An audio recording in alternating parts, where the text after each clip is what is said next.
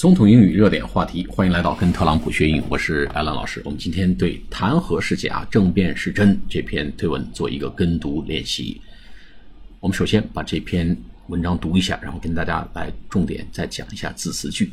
As I learn more and more each day, I'm coming to the conclusion that what is taking place is not an impeachment; it is a coup intended to take away the power of people.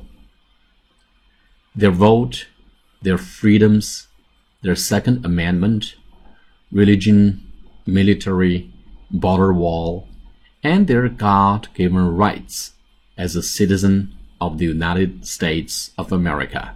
好，我们来解读一下字词句。As I learn，我在了解这个的意思啊。Learn L E A R N more and more each day.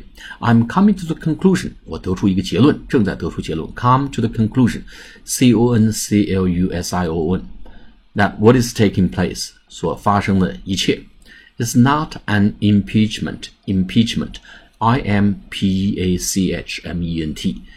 就是弹劾的意思，impeachment，impeachment，大家一定要记住啊，这个词，impeachment。It is a coup，这是一个政变 ，intended to take away the power of the people。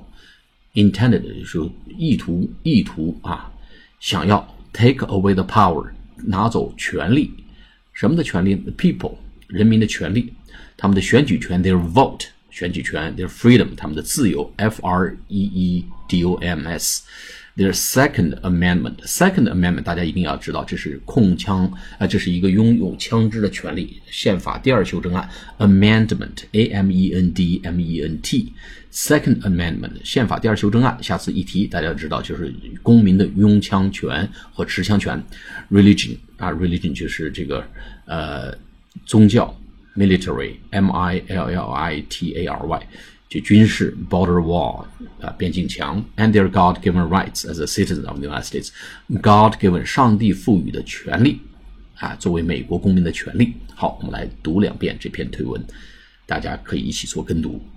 As I learn more and more each day, I'm coming to the conclusion that what is taking place is not an impeachment.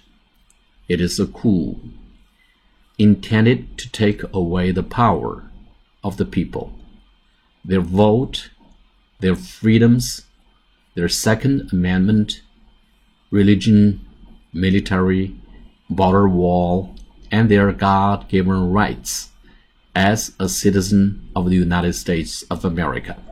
我们再来读一遍。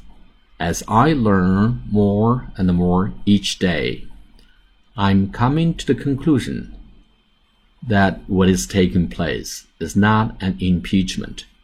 It is a coup intended to take away the power of the people, their vote, their freedoms, their Second Amendment, religion, military, border wall, and their God given rights as a citizen of the United States of America。好，下次节目再见，谢谢大家。